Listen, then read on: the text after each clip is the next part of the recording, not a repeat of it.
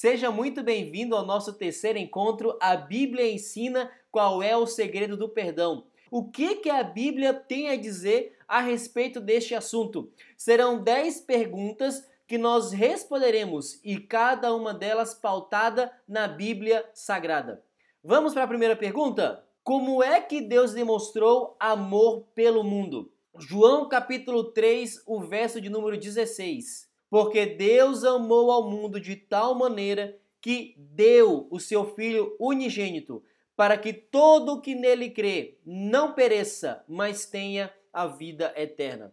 A forma que Deus encontrou de amar o mundo, a mim e a você, foi dando o seu Filho, o seu único Filho. Ele nos ama tanto que ele não quer que nós morramos. Ele te ama tanto que ele não quer que você pereça. Ele te ama tanto que ele quer que você viva para todo sempre.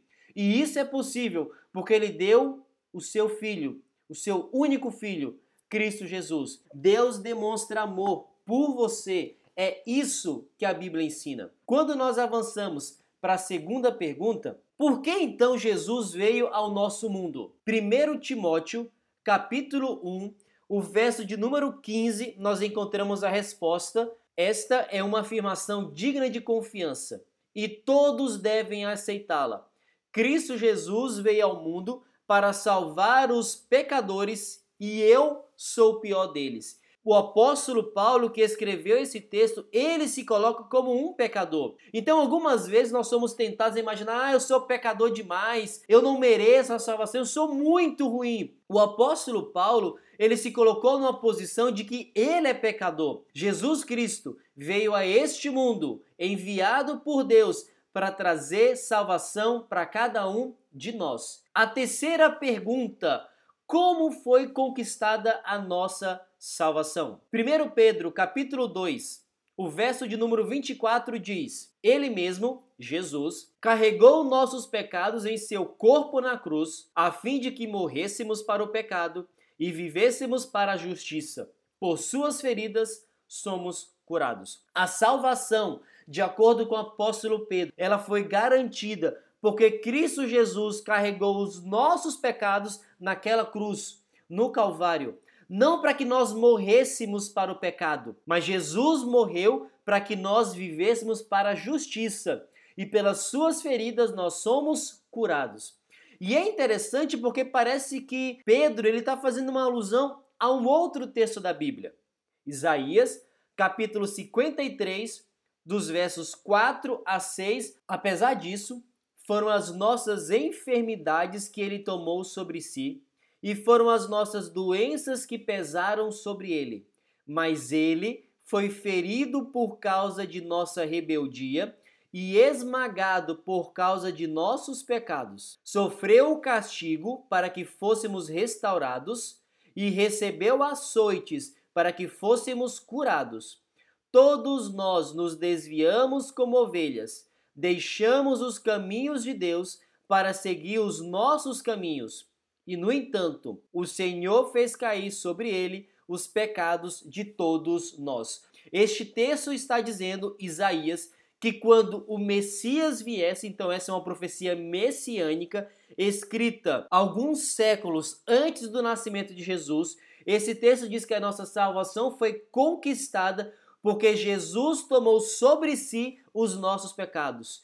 Ele foi ferido por causa da nossa rebeldia. Ele foi esmagado por causa dos nossos pecados. O castigo que eu e você deveríamos receber caiu sobre ele. Ele recebeu açoites. Os nossos pecados que deveriam cair sobre mim e sobre você, eles caíram sobre Jesus.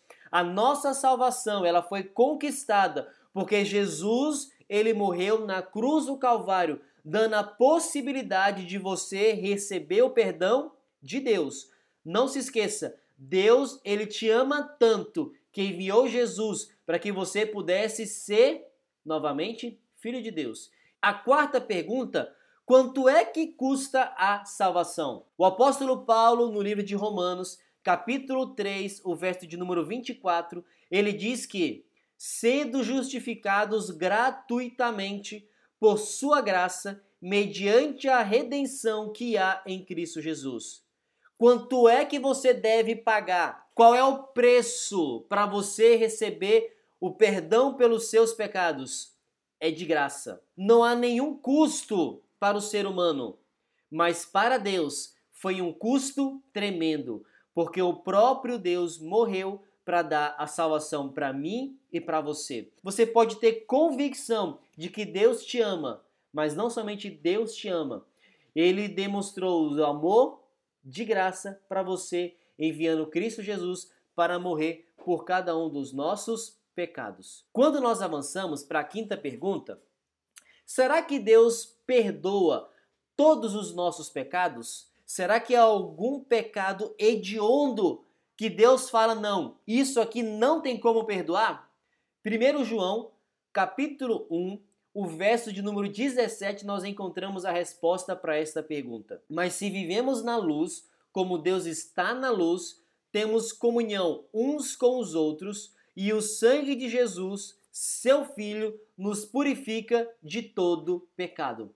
Não há nenhum tipo de pecado que qualquer ser humano que vive, viveu ou viverá neste planeta não possa receber perdão. Porque nós podemos ter comunhão com o Pai, nós podemos ter comunhão com o Filho e nós podemos ter comunhão com o Espírito Santo, porque ele purifica a mim e a você de todo e qualquer pecado. Pode ser a mentira, pode ser furto, pode ser idolatria, pode ser adultério, pode ser assassinato, pode ser a fofoca, Qualquer pecado pode ser perdoado por Deus. O sangue de Jesus tem um valor infinito, por isso ele pode perdoar a cada um dos nossos pecados. Sim, não há nenhum pecado que Jesus não possa perdoar. Agora, quando nós avançamos, o que que Deus faz com os nossos pecados após o perdão? Será que ele fica remoendo? Será que ele fica lembrando para depois jogar na nossa cara? Eu sabia que você ia cair nesse pecado de novo? O que é que Deus faz com os nossos pecados após ele nos perdoar? Isaías capítulo 43, o verso 25. Olha o que que Deus fala: Eu, somente eu, por minha própria causa, apagarei seus pecados e nunca mais voltarei a pensar neles. A Bíblia ensina que os nossos pecados eles são apagados e Deus não se lembra de nenhum deles. É como se eles nunca tivessem existido. Miqueias capítulo 7, o verso de número 19, nós encontramos que quando Deus perdoa os nossos pecados, lançará os nossos pecados nas profundezas do mar. Todos os nossos pecados quando eles são perdoados por Deus, eles são esquecidos, eles são apagados. Olha que bênção, olha que maravilha! Este Deus que nos perdoa de graça, esse Deus que ele te ama tanto, e este Deus que quer te oferecer o perdão, quando ele perdoa os seus pecados, ele não se lembra mais de nenhum deles. Sétima pergunta: qual é o passo a passo do perdão? Eu quero apresentar alguns textos bíblicos que nos dão algumas respostas do passo a passo do perdão.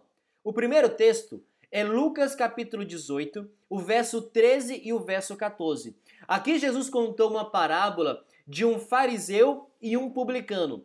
Fariseu era uma grande autoridade religiosa dos dias de Jesus. O publicano é alguém que cobrava os impostos dos judeus e os judeus odiavam os publicanos, porque na concepção deles eles eram traidores da pátria. Quando o fariseu ele vai até o templo e ora, ele se exalta, ele diz que ele era bom, ele diz que ele era maravilhoso. Quando o publicano ele vai ao templo e ora, a oração dele é a seguinte: Deus, tem misericórdia de mim, pois sou pecador. Jesus, ele termina essa parábola fazendo a seguinte afirmação: Aqueles que se exaltam serão humilhados, e aqueles que se humilham serão exaltados. O primeiro passo para você ser perdoado por Deus é você reconhecer que é pecador. Como o apóstolo Paulo reconheceu, e nós já lemos esse texto.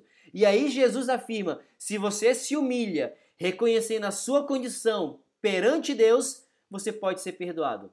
Então, qual é o primeiro passo? Reconheça que você é pecador. O segundo passo nós encontramos no livro de Atos dos Apóstolos, capítulo 16, o verso 31. Creia no Senhor Jesus e você e a sua família serão salvos. Você quer ser perdoado por Deus? O segundo passo é creia em Jesus. Creia que Jesus veio e morreu pelos seus pecados. Creia que Jesus te perdoa de graça. Esse é o segundo passo. Salmo 32, verso 5, nós encontramos o terceiro passo. Disse comigo: Confessarei ao Senhor a minha rebeldia, e tu perdoaste toda a minha culpa. O terceiro passo para que nós sejamos perdoados por Deus é reconhecer, é confessar que nós pecamos. Se eu cair num pecado da mentira, eu devo reconhecer que eu pequei. Eu devo reconhecer que eu menti. Todo e qualquer pecado que nós cometemos, nós precisamos reconhecer com humildade, Senhor, eu pequei. Senhor, eu me rebelei contra a tua vontade. O quarto passo nós encontramos no livro de João, capítulo 14, o verso 15. Se vocês me amam, obedeçam a meus mandamentos. Nós precisamos estar de acordo com a vontade de Deus. E a vontade de Deus está revelada nos seus mandamentos. Um quinto e último passo, Atos capítulo 2, o verso de número 38.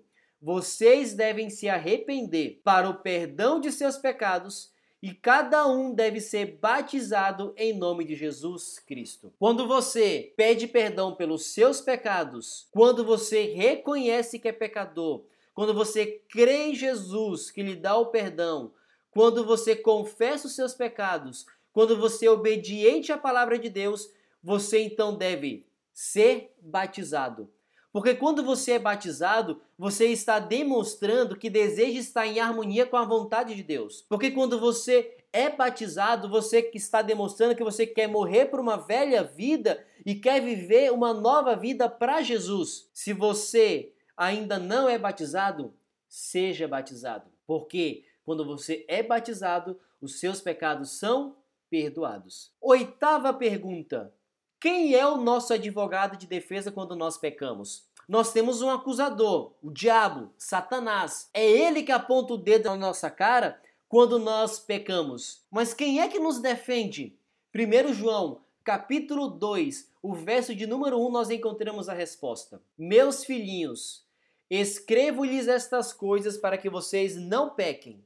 Se contudo alguém pecar, temos um advogado que defende nossa causa diante do Pai Jesus Cristo, aquele que é justo. Graças a Deus, nós temos um advogado que é justo, e esse advogado é Jesus Cristo. No céu, nós temos uma única pessoa. Só existe alguém que intercede por nós, de acordo com a Bíblia. E este alguém é Jesus Cristo. Ele é o nosso único advogado de defesa. É Ele que intercede no céu, não há nenhum outro. Nós podemos ter plena convicção de que se você tem Jesus Cristo como seu advogado, você está com o melhor advogado do mundo. Qual é o custo desse advogado? É de graça. Você não paga nada para ter Jesus como seu advogado lá no céu. Amém? Que notícia maravilhosa é essa! Você pode receber o perdão de graça e você tem um advogado que não lhe cobra nada para interceder por você. Olha que notícia maravilhosa. Nona e penúltima pergunta: Deus perdoa todo tipo de pecado? Algum pecado que nós cometemos que está fora do alcance de Deus nos oferecer o perdão? Isaías capítulo 1, o verso de número 18, nós encontramos esta resposta. Venham, vamos resolver este assunto, diz o Senhor. Embora seus pecados sejam como escarlate, eu os tornarei brancos como a neve. Embora sejam vermelhos como o carmesim, eu os tornarei brancos como a lã. O que esse texto está dizendo é que não há nenhum tipo de pecado que Deus não possa perdoar. Os nossos pecados podem ser vermelhos da cor de sangue, eles se tornarão mais brancos do que a neve. Se a nossa vida está maculada pelo pecado, eu quero te dar uma certeza. Quando você pede perdão, quando você reconhece que é pecador, quando você crê em Jesus como seu único Salvador, você confessa o seu pecado e é batizado em nome de Jesus Cristo, não há nenhum pecado que Deus não possa tornar branco. Não há nenhum pecado que Deus não possa perdoar. Amém? Que notícia maravilhosa. Às vezes nós achamos que nós fomos longe demais. Não, o meu caso está perdido. E não há nenhum caso neste planeta de nenhum ser humano que está perdido. Porque o sangue de Jesus, ele cobre todo e qualquer pecado. Nós já falamos sobre isso. Deus, ele fez um sacrifício infinito para poder dar a possibilidade de infinitas pessoas com um número infinito de pecados terem o perdão. Então, você que está me ouvindo, você que está me acompanhando agora neste momento, se você tem na sua mente aquele sentimento de culpa, não, Deus não vai me perdoar porque eu fui longe demais. O que eu quero mostrar neste encontro, a Bíblia ensina é que o segredo do perdão é que você foi perdoado e que é Jesus que oferece esse perdão por você que está me ouvindo aqui agora. Vamos para a décima e última pergunta deste nosso encontro. A Bíblia ensina qual deve ser a minha atitude. Isaías capítulo 55, o verso 6 e o verso 7 nós encontramos a resposta. Busquem o Senhor enquanto podem achá-lo. Invoquem-no agora enquanto ele está perto. Que os perversos mudem de conduta e deixem de lado até mesmo a ideia de fazer o mal. Que se voltem para o Senhor, para que ele tenha misericórdia deles. Sim, voltem-se para nosso Deus, pois ele os perdoará generosamente. Qual é o apelo que o profeta Isaías faz para você? Busque a Deus enquanto você pode achá-lo. Invoque a Deus enquanto ele está por perto. Sabe quando que você pode ser perdoado? Agora, enquanto você está me ouvindo neste momento. Você pode receber a graça e o perdão de Deus agora, se você confessar os seus pecados. A atitude que Deus espera de você é que você o busque, é que você o invoque e que você deixe de lado até mesmo a ideia de fazer o mal. Que você se volte para o Senhor, sabe por quê? Porque Ele é misericordioso e a misericórdia dele pode alcançar você. Essa notícia é maravilhosa, essa notícia é espetacular. E agora, o que é que Deus espera de você? Reconheço que Deus, através de Jesus, me oferece gratuitamente o perdão. Me arrependo e confesso os meus pecados, pois desejo viver uma nova vida. Este é o seu desejo? Esta é a sua vontade? Tenha convicção. Deus te ama. Ele enviou Jesus. Por isso, reconheça que você de fato era um ser humano que precisa da graça. E essa graça é disponível a você de graça.